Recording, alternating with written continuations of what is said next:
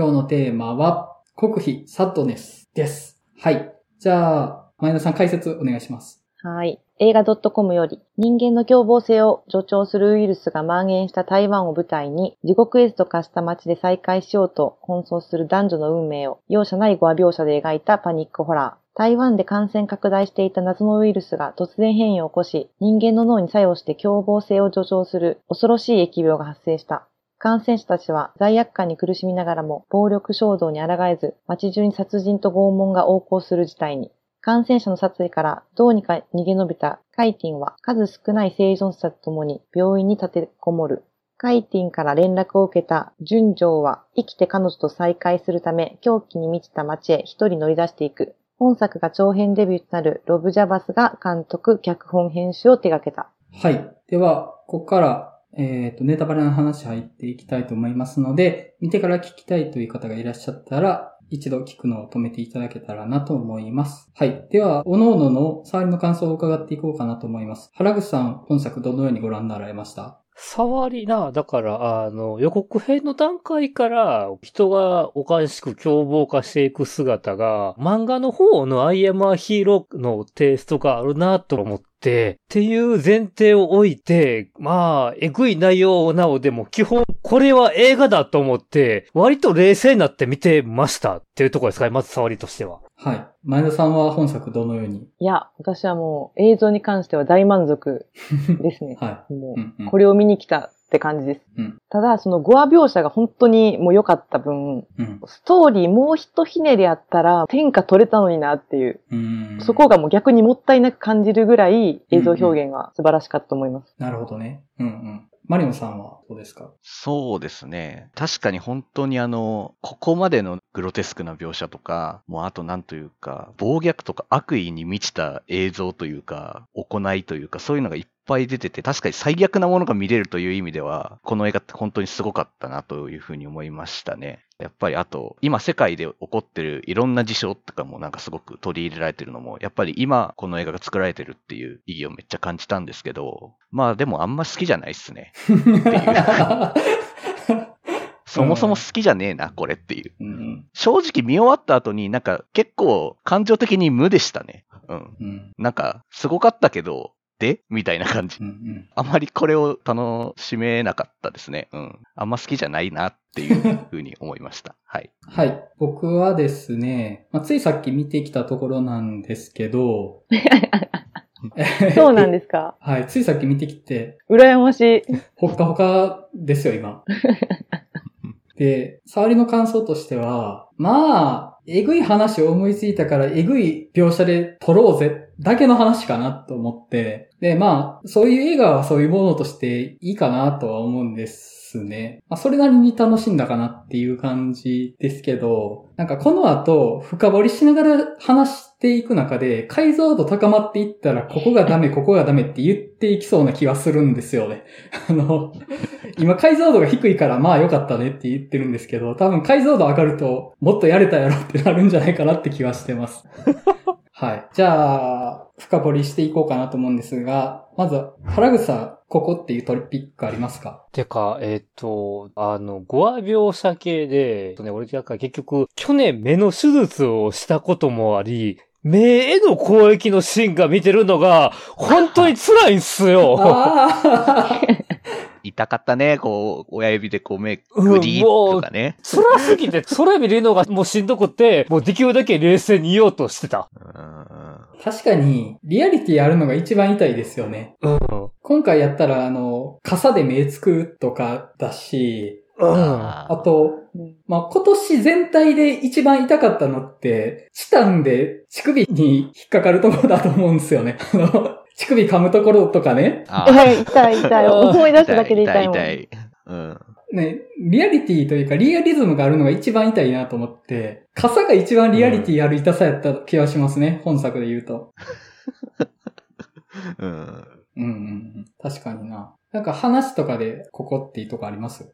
えーでも、うーん、話いうかなんか、凶暴になっていく前の、ちょっと一瞬涙が出るっていうのが、なんかあれがちょっとある意味象徴的かなっていう、あそこで人間性が消えるかどうかの境目なんかなと思って。うんまあ、だからそれこそラストで男性の順序も、ああ、お前もかっていうのが切ねえなーっていうのはある。うん。うん。うん。あそこね、結構良かったんですけど、もっとやれた感あるんですよね、あそこ。もっとエモくやれたやろうっていうのが。ねえ。いや、そう、いや、そそうやな。だから、ああ、お前もかで結局ね、苦しくなった人と同じくなんかもう目が真っ黒になっていくっていうね。うん。うん。う。なんか、うん。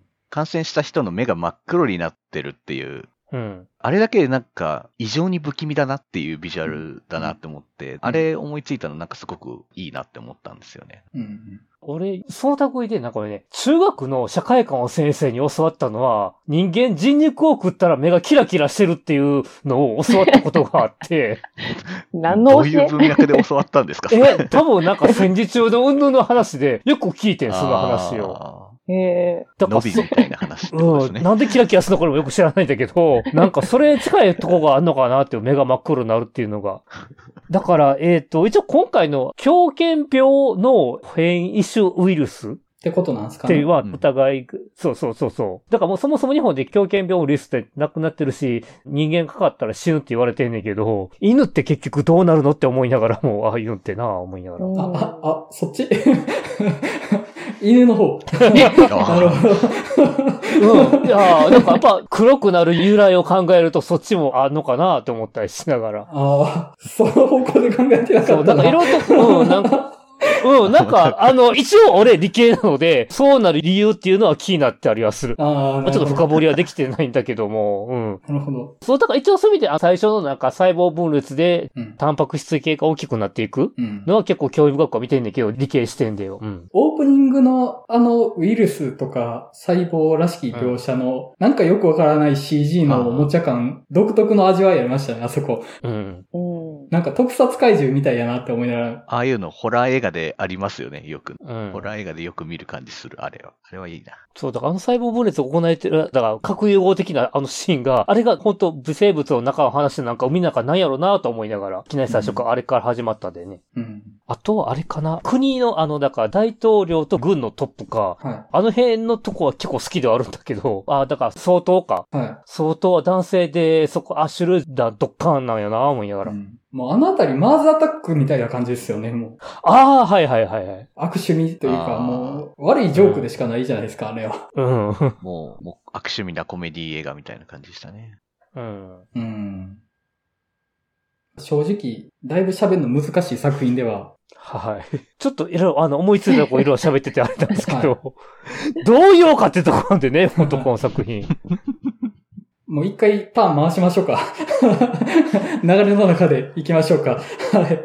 はい、お願いします、もう。うん、はじゃあ、前田さん、本作についてトピックがあれば。いや、私はもう、さっきも言ってたんですけど、いや、そのダメ出ししたくなる気持ちもめっちゃわかるんですよ。は逆になんかこう、もっといけるやんっていうのがあるんで。い。うんうんうんうん。で、この映画って、マリオンさんとかもおっしゃってましたけど、何も残らないっていうのが、うん。こう人間の凶暴性は描いてるけど、本当の悪意って実は描いてないんですよ。い。そあうんなんかう。その、そう。そうです。登場人物に、あの、誰にも共感できないんですよ。共感できないというか、気持ちが乗れないまま死んでいくから、大して悲しくないんですよ。うん。あ。うん。で、あの主人公のカップルですら、正味どうでもいいっていうか、うん。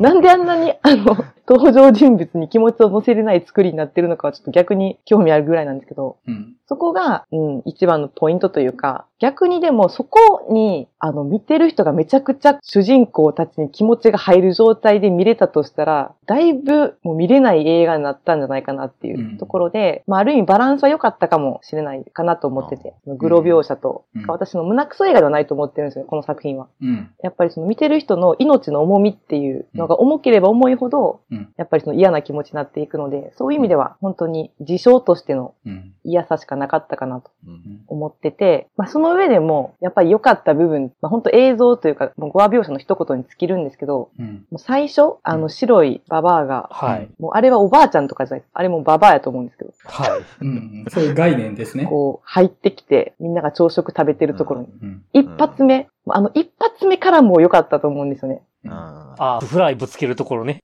かな？まあ、逆に言ったら、結局主人公に感情移入できなかったので、最初の20分ほんまいらんかったなと思ってて。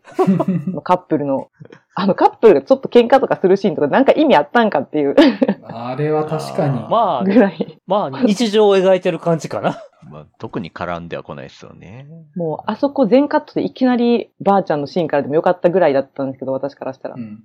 うん。もうその一発目のつかみがすごい良かって、うん。じわじわ見せるとか、小出しに見せるとかじゃなくて、うんもう、いきなり全力で全部行くっていううん。うんのが、やっぱりこんだけ予告とかでこう、期待させたりして、そこを期待は裏切らなかったかなと思います。あと、個人的にすごい、一番嫌だったのが電車のシーンうん。なんですけど、うん。まあなんか正直、ウイルスに感染してるとか感染してないとか、うん。関係なく、実際の事件うん。でもちょっとありえそうってやっぱり思ってしまう。うん。電車の中で誰かが誰かを刺し始めたりっていうことが、うん。やっぱり最近リアルに思い浮かべてしまう部分があるので、は電車っていうのがもうやっぱり逃げられない密室っていう扱いなのはやっぱりもうめちゃくちゃ嫌でしたね。い。うん。血の量もすごかったですし。うん。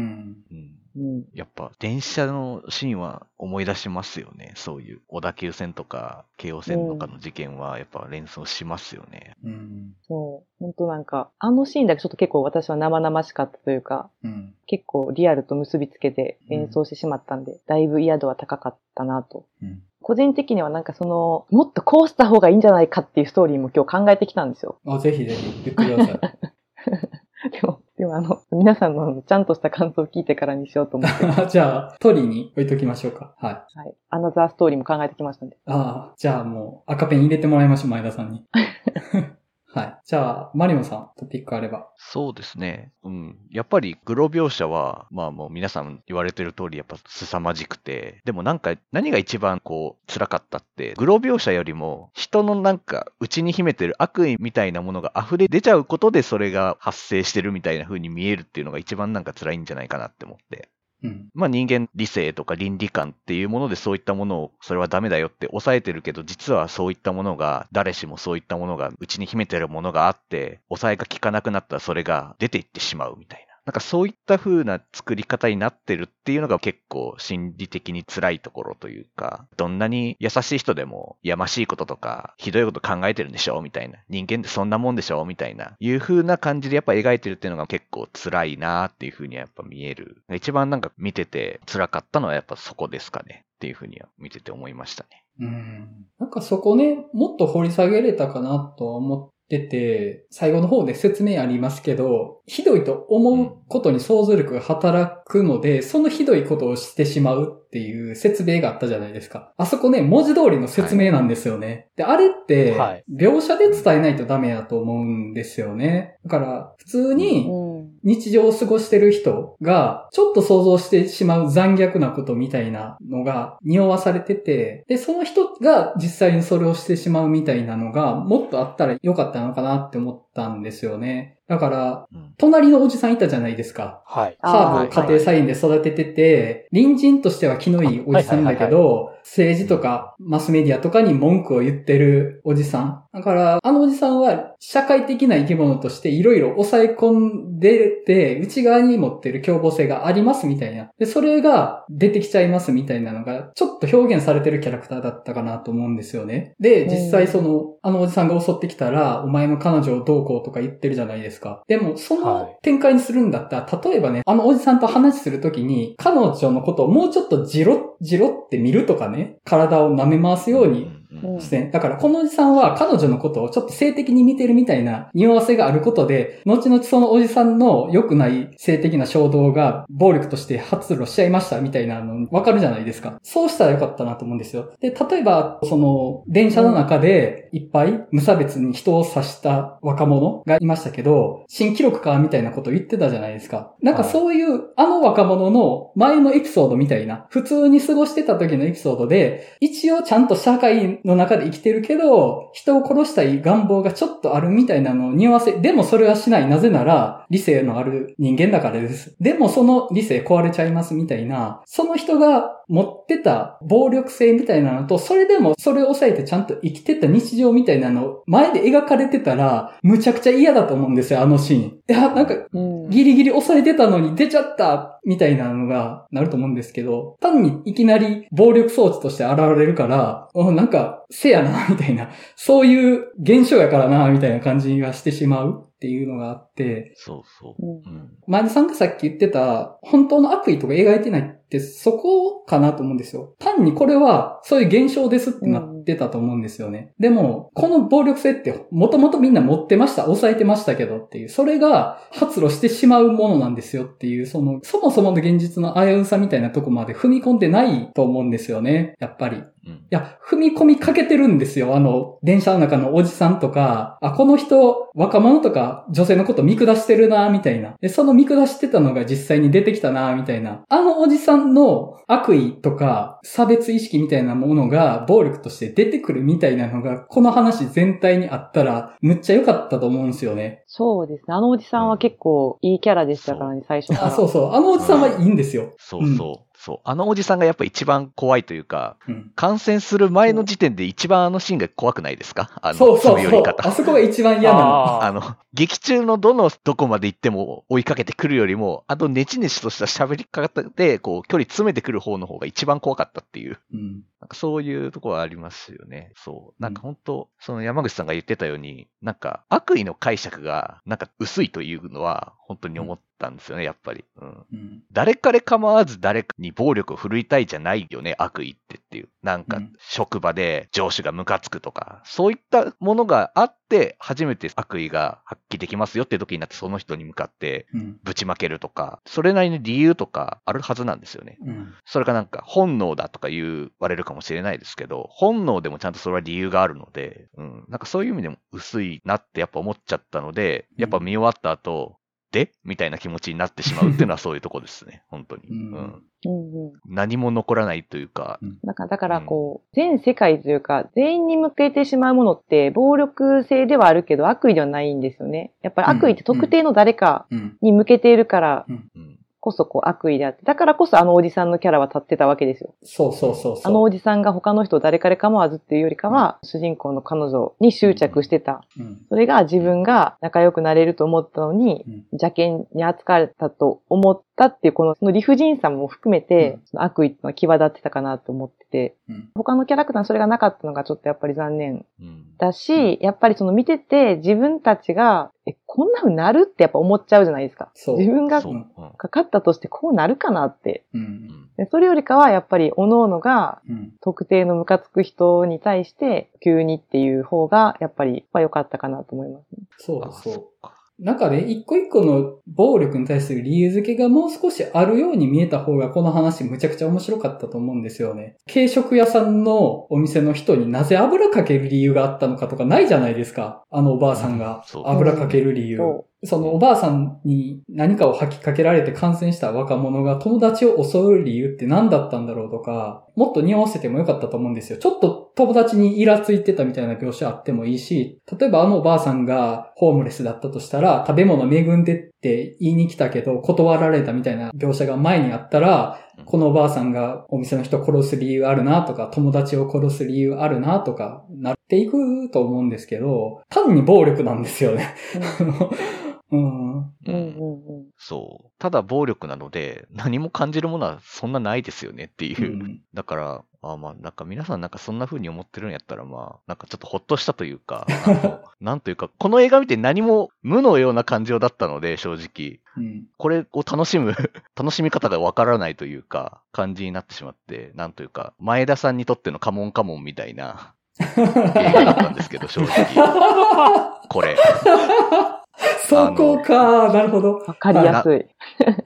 そう。これ何が面白いんですかみたいなというか、何もなんか感じ取れるものがないと言いますか、これでなんか悪意ドンって出して、悪意やら暴力性出して、これが人間の心理ですよ、みたいな風な感じなのも、うんいや、そうじゃないだろ、みたいにしかならないので、そうそう。うん。そあとやっぱり恐怖の起爆剤の一つに、やっぱその罪悪感みたいなものってあるかなと思ってて、うん。う。う。うんん。だからこそ自分が襲われる側の理由を作ってしまうっていうことうん。に対する恐怖ももうちょっと欲しかったかなっていう。う。うんん。そうですね。まあ、ただ、なんか言ってもこの映画って、まあ、いわゆるゾンビものじゃないですか。う。うんん。でゾンビもので言ったら別に、大体こんな話じゃないですか。理由もなく人が人を襲って、うん。みたいなのが基本的なゾンビものの、こう、うんだと思うんで、うんそれでもやっぱここまで言いたくなるっていうのは、それだけ、やっぱりその語話描写がすごかったからだと思うんですよね。だからこそうん物申したくなるっていうか、うん。そうですね。ここがぬるかったら別になんか普通のゾンビものだったねで終わったと思うんですけど、うん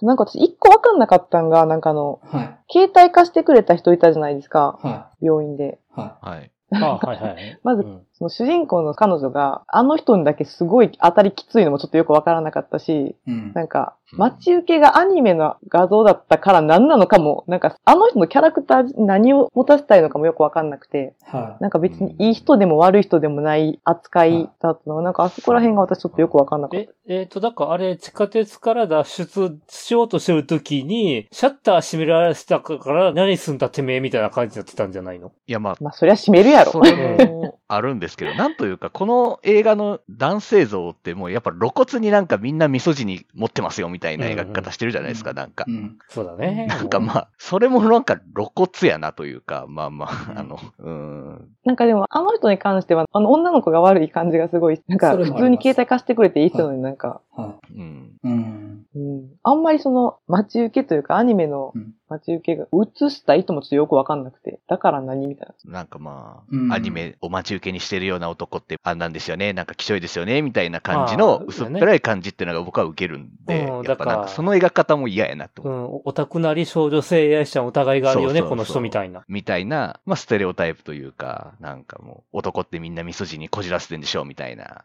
そうですか？っていう。うんなんか、なんかミソジニーとそこが一緒じゃない気がするんですよね。その属性が。うん。で、かといってそれ以上あの人がロリコンっぽかったり、キモく描いてる感じもなく、ちょっと気が弱い人ではありましたけど、なんかすごい中途半端なキャラやったな。僕、あの人の扱いに関しては、もうちょっとやり終わったかなっていうところは思ってて、えっと、まあ、あの人に限らずなんですけど、この話、男性側の暴力に至る感情の流れみたいなのの解像度の高さに対して、女性側の感染者の暴力に至る感情の流れの解像度めちゃくちゃ低いと思うんですよね。男性側はう、んうん。ああの、声かけた女の人がなんか釣れなかったからムカつく、殺したい、犯したいみたいな感じだったりとか、あるけど、なんか女の人側の感染者が単に暴力振るったり、単になんか無軌道にセックスするみたいな感じになってて、なんかその女性側の悪意の解像度低すぎないって思ったんですよ。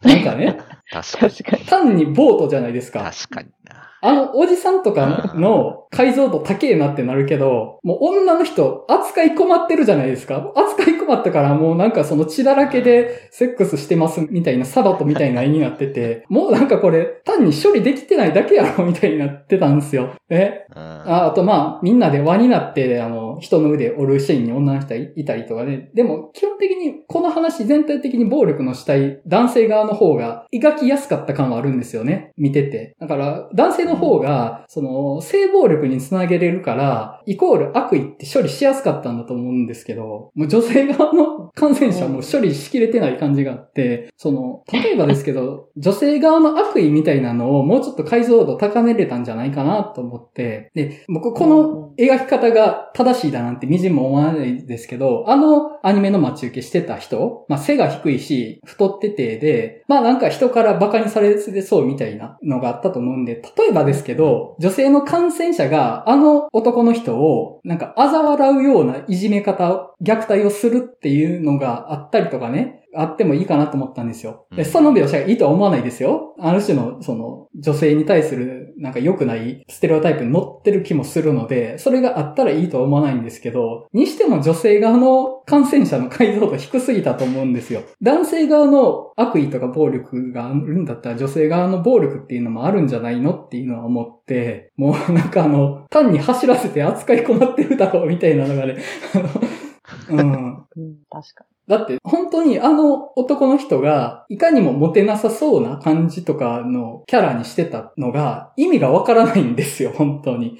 あのに。ねうん。え、いい人やんって思って。単に死んで困らないとが上がってるだけみたいな感じがして、いい人のままよりはなんかこういう属性ある方が死んでもしょうがないかなって思うよね、みたいな、そういう意味で足されてんのかな、みたいな、もはやそれなんかの差別でしょ、みたいな感じに見えてしまうというか、うん。あの人も多分、うんこの世の中で生きていくのなんかしんどいなって思いしてたからこそなんかちょっと弱気だったり、ふてくされてる感じがあったりすると思うんで、じゃあ彼が苦しめられてた社会の圧とか嫌な部分みたいなのに、具体的に彼がついに殺されてしまうみたいな展開にしてもよかったと思うんですよ。女性にモテないっていう思いも感じてたんだったら、最後、その性的な不満をもて遊ばれたまま女性の感染者に殺されるとか、自分より優れてると思ってる男性に劣等感を感じてたんだとしたら、そういう、もういかにも優れた男性像みたいなやつに殺されるみたいなね、そういう描き方もできたと思うんですけど、なんかね、あ、これはこれは？はい。逆に、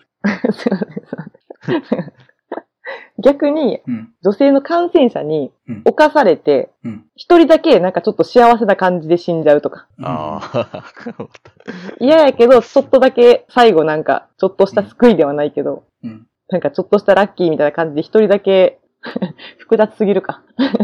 そんな感情複雑すぎますか？ちょっと面白いけど、女性側がうんそこに至る理由がわからなくなる、今度は。あの、感染してるから。感染してる女性感染者側の悪意のあり方が、もうその展開にしたいがためだけのものに見えてしまうというか、そですね。ただ嫌な描写というか、ただの暴力描写っていう意味ではうんまあ、ですけど。そっか。やっぱ、話せば話すほど解像度低かったな、みたいな話になってしまうな、これ。なんか。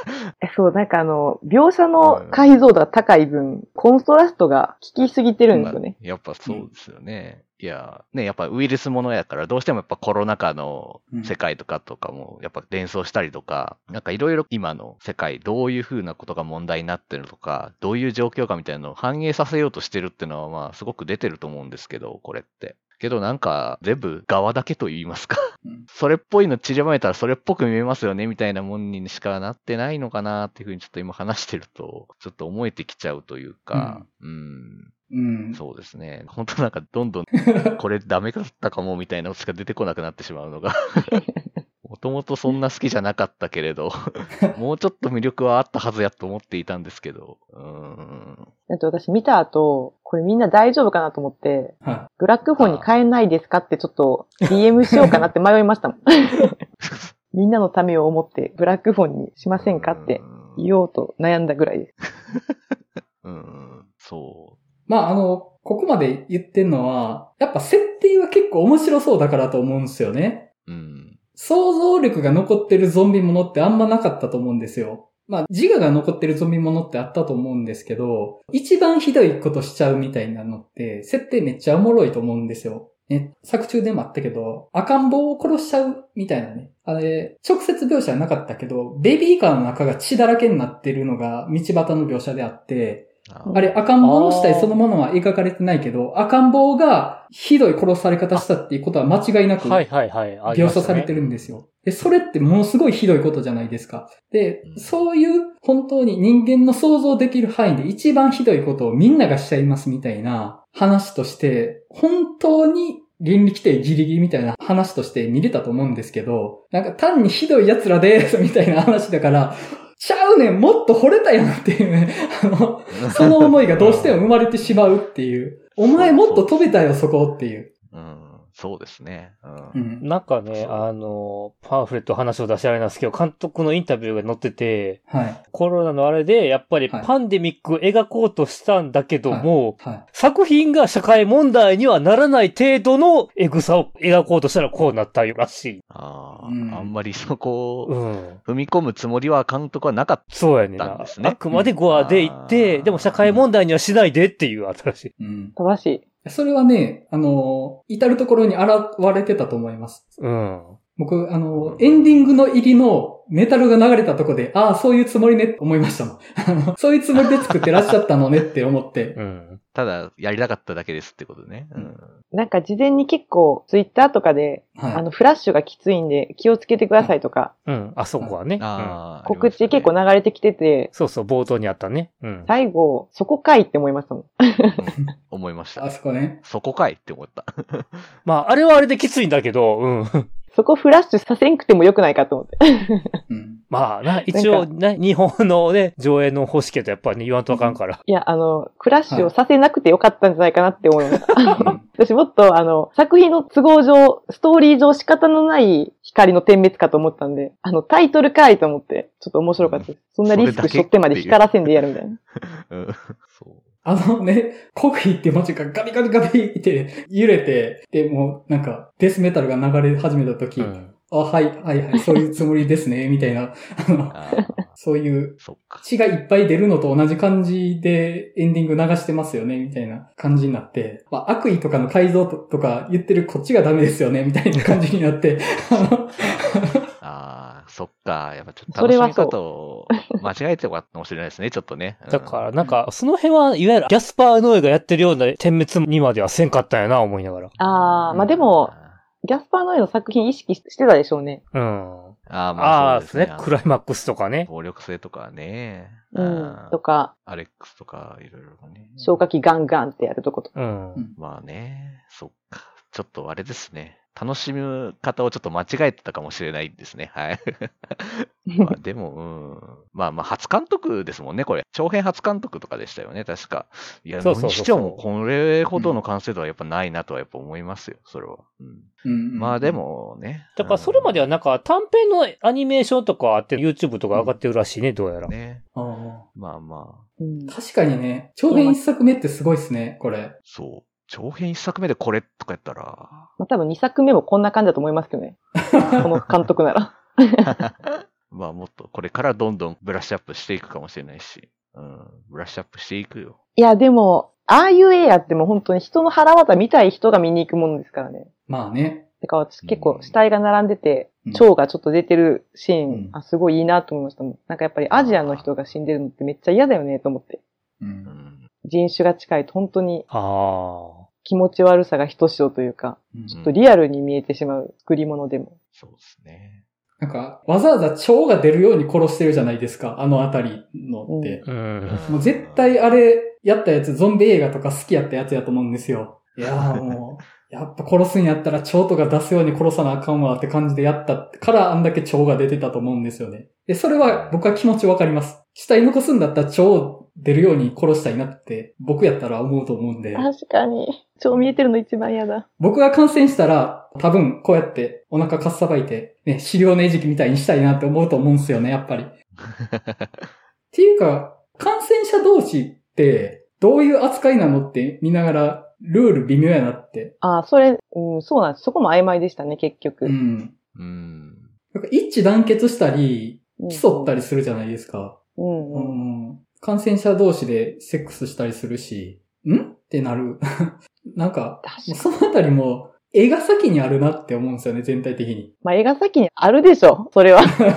ね。もうこういう、もうひどいことやりたいですの一点で特化してるんだなっていう。うん。そっか、そうやな。やっぱちょっと、うん。監督が感染してますよね。確確かに。ひどいもん撮りてーっていう。うんで、っていう、こういうことを頭では考えたけどっていうのを映像化しましたっていう、うん。ちょっともう解像度とかの話じゃないな。電車ではい首刺した時の血の出方が、そうは出んやろっていう、ああ、ねうん。天井に向かってブシャーっていう。水柱のように、うん。うん。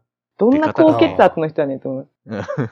そうやな、なかなか他のバイオレンス映画では見ない出方してたよね。ああいうの。いいや、血の量はすごかったですね。どんだけ発注、の発注ミスでもしたんかなっていう。血のりの量？たまにコンビニとかでなんか、発注ミスしたんでみんな買ってくださいみたいなのあるじゃないですか。あああいうなんか、スタッフが発注ミスして全部使わなあかんかったんかなみたいな。そやなだから、裏側でホースビッシャーやってたやな。あのね、あの、血のりの量もね、いい面と悪い面、両面があるなと思って、いい面としてはとにかく景気がいい。とにかく景気が良くって、もう祭りだ祭りだって感じじゃないですか。血がブシャブシャブシャってなるし、もう全身血だらけになるともはやグロくないなと思って。なんか本当にペンキを被った人に見えるっていう。ただペンキを被った人でしかないっていう風に見えるから。で、そこが逆に悪い面でもあるなと思って、なんかもう怖くないわと思って。これ、ただのペンキやわって見えちゃったから。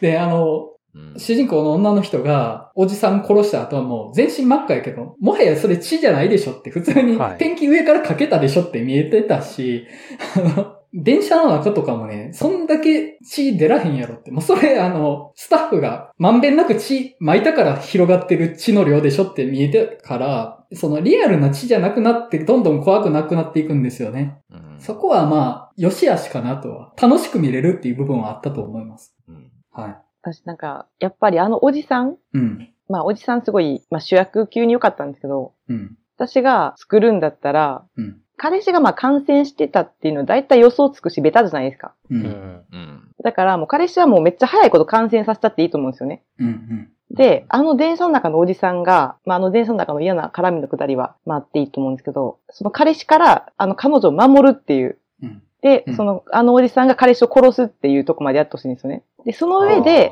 彼女に、こう、もう一回すり寄ってほしいんです。それでも彼女は、それでも嫌だって、拒絶をするわけですよ。ほで、そこで、命を助けたのにもかかわらず拒絶をされるわけですよ。う。うん。それはおじさんにもこう、部があるというか、理がある、一理あるじゃないですか。で、まあそこでおじさんは感染してないんだけど、うん。彼女をめった出しにしちゃうんですよ。感染した人に混ざっああ。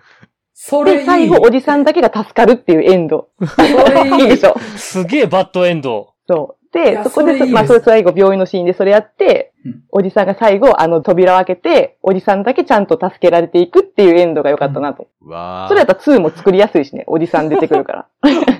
お前田さん作ればいいじゃんとか言って、めちゃくちゃいい、そ作ればれ。いいじゃんっていう。いや、やっぱ、あのおじさんの気持ちわかるわけじゃないんですけど、うん。あのおじさんも別に悪意が最初からあったわけじゃなくて、ちょっとうざいっていうか、うざくて迷惑な人っていう。うんその本人からしたら、まあよくある、なんか話しかけたり、褒めたりしただけでセクハラになるんかみたいな。っていう、なんかある種の、ちょっと本心、誰かは感じてる本心の部分みたいなところをもうちょっとこう膨らませて、うん。うん。本当にそこの嫌さももうちょっと出してほしかったなっていうのもあるんですよね。なんか単にあれだけでキモい扱いっていうことじゃなくて、うん。もうちょっとおじさんもおじさんで傷ついてる上での逆ギレっていうところが見たかったな。それはね、確かにあるなと思って、あのおじさんって感染しても多分罪悪感感じてなかったような気がしてるんですよね。だって、うんうん。うん元から結構攻めてきてるじゃないですか、あのおじさん。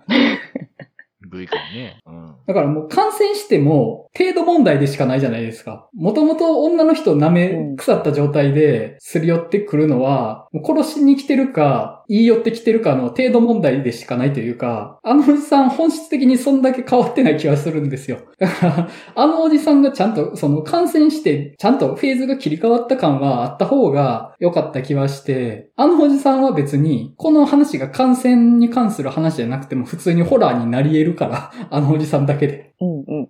そう。だから、あえて感染させずに、うんただ感染者に混じってうん、ひどいことを、理性を持ったままするキャラクターっていう。のはちょっと入れたかったなあとやっぱり最初に出てきたあのババアがもったいないんですよね。あれで終わっちゃうのが。うん。ああれビジュアル的にすごい生きてたんで、まあ、最後あそこでは対決するとかね。それも大怪どっ獣ち、を応援したらいいかもわからんけど。大怪獣決戦じゃないですか、それ。そう。まあそれぐらいやるんやったらむちゃくちゃにしてほしかったなっていう。あそう。いいキャラをちょっと使い方もったいなかったなと思って、あのばあちゃんに関しては。ーうんうんあの、僕なりのあのおじさんに対するアイデアいいですか？はい。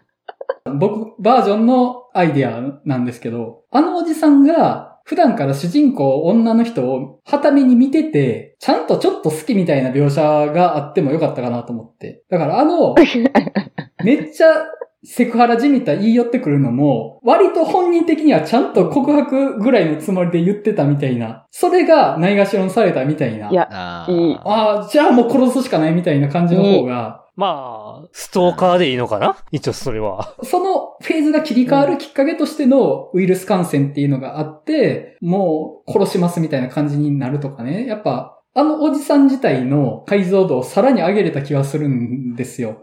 だってもう単に嫌なおじさんじゃないですか。はい。うん別にあの人感染しなくても単に嫌なおじさんなんですよ。あのおじさんの良さが描かれることで、なんですよ。うんそうはい良さが描かれるから、良さが出てって、なおキモいっていうのがいいんですよ。そう。そうですそ。のなんかう、ん悲しきモンスターみたいな、うん、ああ。そう、感じにしてくれてもよかったですよね。うんあ。あそうそう。あのおじさんはね、本当に良かったですよ。この作品に欠けてたものをあのおじさんだけは持ってたなって思います。でも、あのおじさんもまだ70点ぐらいだと思うんですよ。あのおじさん90点までいけたはず。70点やった。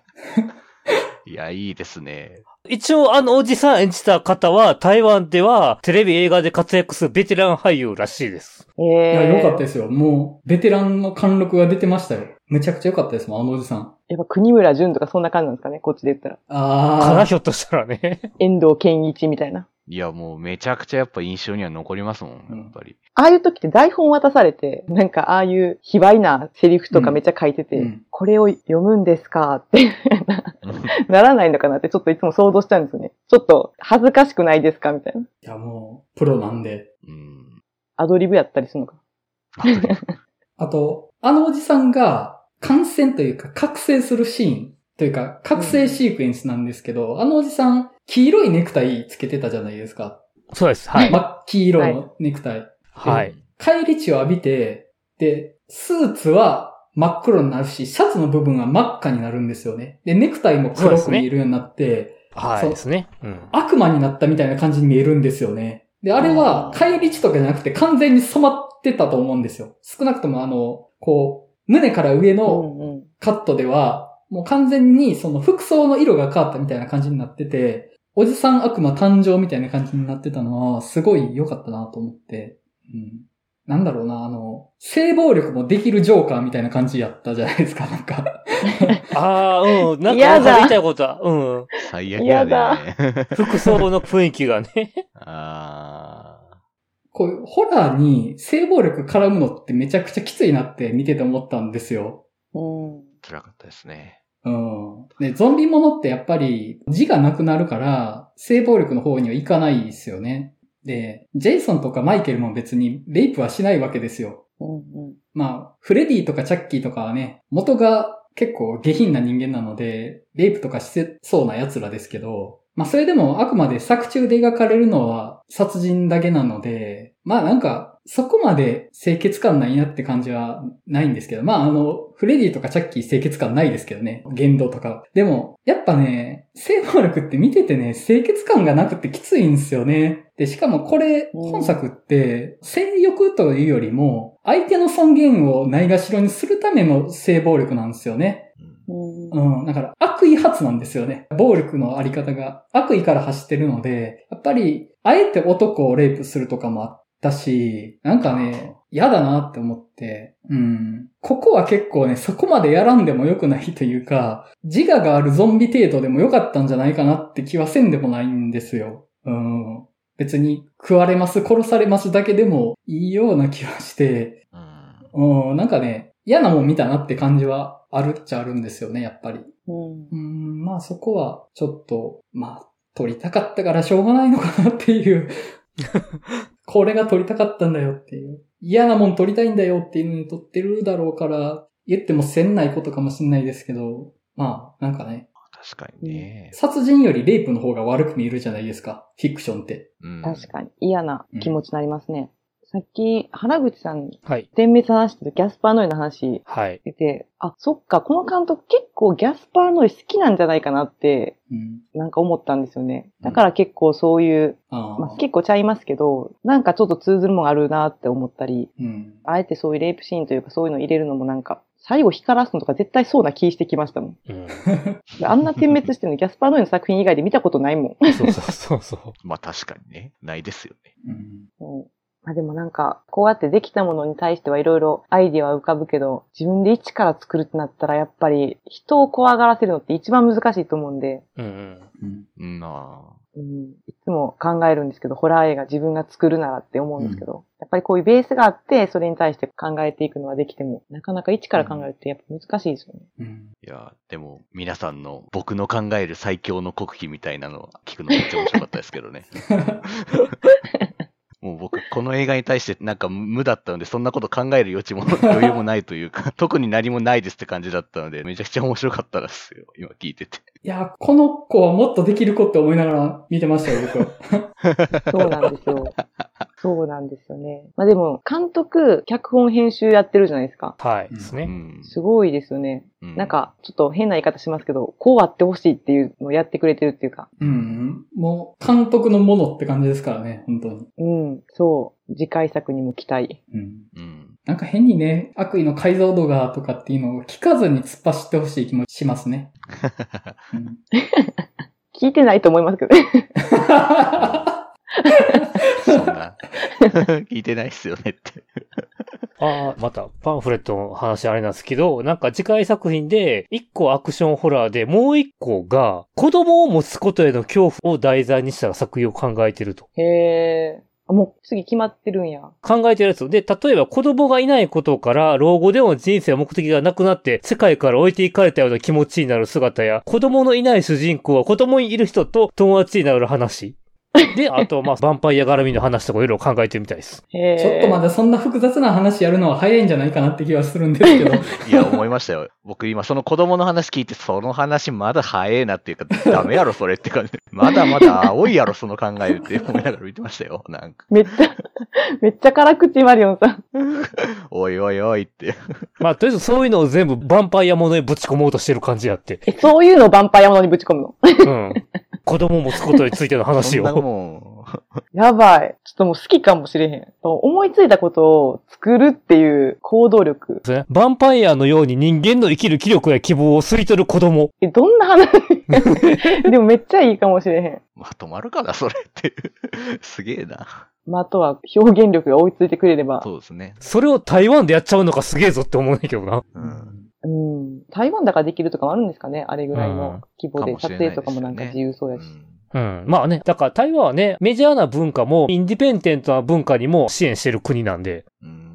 うんえー、ちょっと死者の段階で見せてほしいです。ほんで、私たちの意見を取り入れていただいて、もう、そうですね。私たちを脚本がチームに入れてもらった方がいいですよねっていう。もうなんでズうずうしいんだっていう。ちょっとあの、スクリプトドクターチーム的な。そうそうそうそうそうそう。一人で作るんじゃなくてみんなで作りましょう、脚本みたいな。いや、でもいいですね。なんかさっき話聞いてて思ったんですけど、山口さんの視点ってこう、山口さんのロマンチストなところがちょっと入ってるっていうか、あ、そうですか。もうなんかロマンチストさと悪意を結びつけるのってめっちゃいいなと思って。あ、それはそうかもしれないですね。うん。それはあるかもです。ああ、楽しみになってきた。いや、いや、あの、我々参加できないですからね。あの、次回作別に。参加できない。参加できませんよ。なんか参加できる気持ちになってきた。それでも、それあと、クラウドファンディング出資した人にアイデア言える権があるとかな。ああ。いや、あの、ほんまに悪いことは言わないにちょっと聞いてくださいって感じですよね。もう、そうっすね。うん。ちなみにね、このポッドキャストって、台湾の音楽配信プラットフォームにも配信されてるんですよ。あ、はいね、これ言ってたね。やめろやめろ。台湾の人って、日本語話せる方いらっしゃるじゃないですか。まあね、昔からあれがね。う。うんん。はい。だから台湾の方にもこの回聞かれる可能性が ゼロではないんですよ。だからどうしたっていう話ですけど。監督に届くかも。まあでもちゃんとね、国費っていうね、漢字を出したらね、全然いけるやろうね。そうそう。いやーちゃんと台湾の表記を文中に埋め込んどいたら、台湾側からの検索に引っかかるわけですよ。で日本語がわかる人は聞けるわけですよ。うん、まあ、漢字はちゃんといけるか。あ、パンフレットに言語読みのこと書いてて、台湾中国を学んでる妻に聞いたら全然読める字らしいので。あ、ええじゃあもう検索引っかかりますよ、この回。うん、あの、台湾でクーペー言うてらしいねんけど。うん。はい。うーんはあまあ。だからどうしたって話ですけどね、本当に。うん届け。わからんで、うん、確かにそれな、引っかかっかもね。ああ、日本の映画オタクがなんか言ってるぜ、ははみたいな風に思ってるのかもしれないですよ。いや、それこそ翻訳ツールとか使われたらすごいけどね、向こうの。向こうは IT が進んでるので。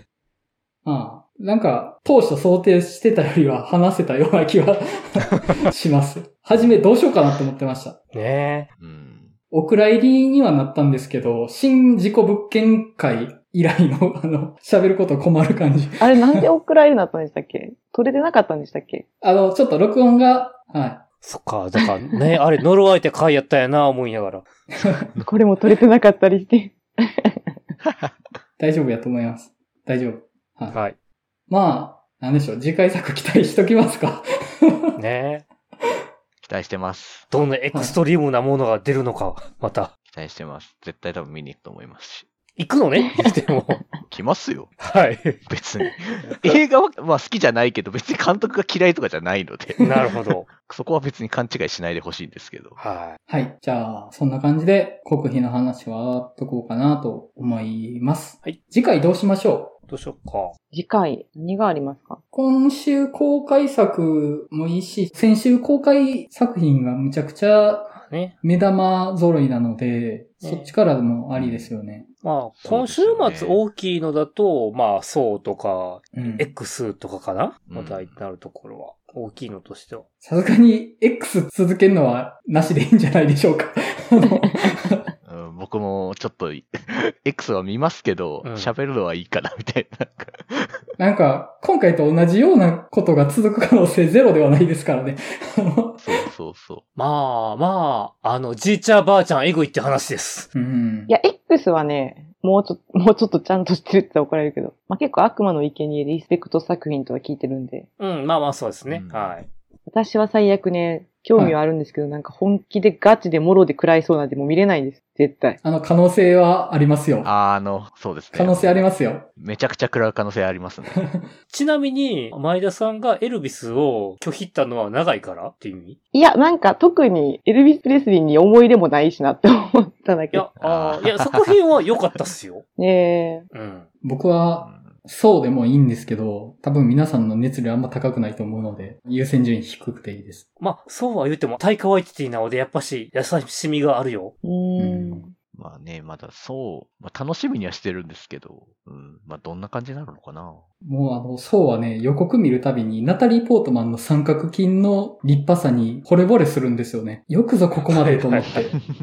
よくぞここまで鍛え上げたなと。リコリスピザも気になってるんですけど、なんか、素直にいい青春映画って感じの評判が聞こえてきてるので、まあまあそうですね。はい。あえて語る必要がないっていうような気がするっちゃしてるんですよね。うん。その意味では、私は最悪は結構いいなと思ってます。やばい。私なんか山口さんとかマリオンさんのやつ、はいツイッター読んでるだけでなんかちょっと食らいましたもんね。や、やめろやって思いました。やめろやって。しかも30歳も超えとんねんと思って。やめろやって。いやもう多分もう、前田さんにも刺さる話やろうなとは思いますけど。まあでも、確かに話しがいはありそうですよね。私がずっと泣いてる回になるかもしれないですけど。もう、そこまで食らうんやったら、もはやありでしょ。そこまで入り込めるんやったら、もうありでしょ。それは。やばいでしょ。もうずっと喋ってもらってもいいですよっていう。カウンセリング会になってもいいですよ。ただの。なるでしょ。え、3人は見てるんでしたっけ？似てます。見てます。私は最悪るか。最悪。すでになんか、すでにもう辛い。辛いすでに辛い。すでに辛い。私は最悪にしましょうか。お、じゃあ行きますか。私は最悪。じゃあもう、どちらさんもヨゴさんですね。では、はい。大丈夫です。次回は、私は最悪で、はい、行きましょはい。う。はい。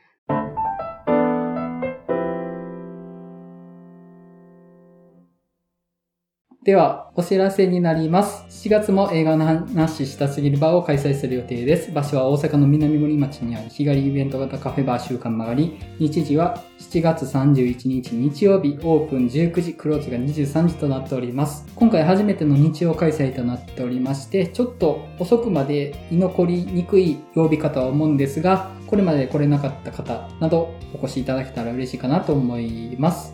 はい。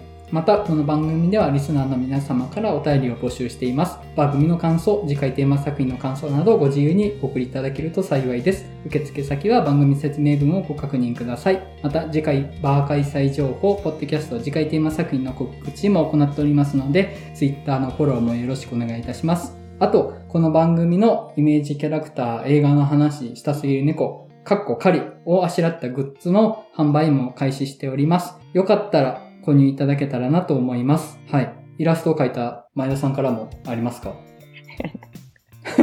えはず。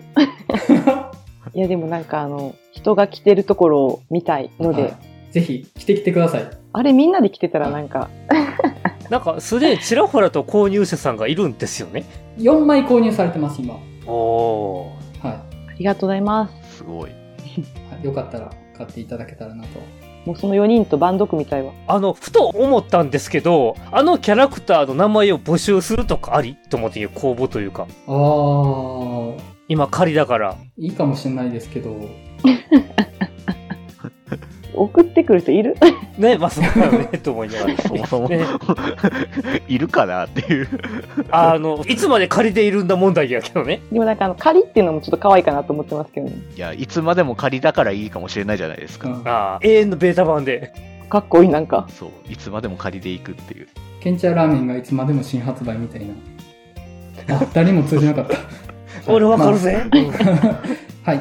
あと、マリオンさんからもお知らせいただいていいですか？はい。僕の友人の方が企画しているバーブスタービスタデルマールへ行く夏休み上映会企画のお知らせです。バーブスタービスタデルマールへ行くというブライズメイズ史上最悪のウェディングプランのクリステン・ミグとアニー・マモロ主演のドタバタコメディで残念ながら日本で劇場未公開になっているコメディ映画を関東と関西でそれぞれ1回ずつ限定上映するという企画になっています。日時は8月の5日の金曜日の夜に塚口さんさん劇場8月12日金曜日の夜に横浜シネマリンという劇場でやることになっています。また12日の横浜シネマリンでの上映会の時には映画ライターの村山明さんのトークイベントも開催する予定となっています。詳しくは公式 Twitter と公式サイトがありますのでそちらの方で確認していただけたらなと思います。ワーブスターで検索したらおそらく出ると思いますのではい。これ多分貴重な機会になると思いますのでぜひ皆さん足を運んでいただけたら幸いです。はい。それでは映画の話したすぎるラジオリニューアル第71回国費サットネスの回を終わりたいと思います。それではまたお会いしましょう。さよなら。さよなら。さよならら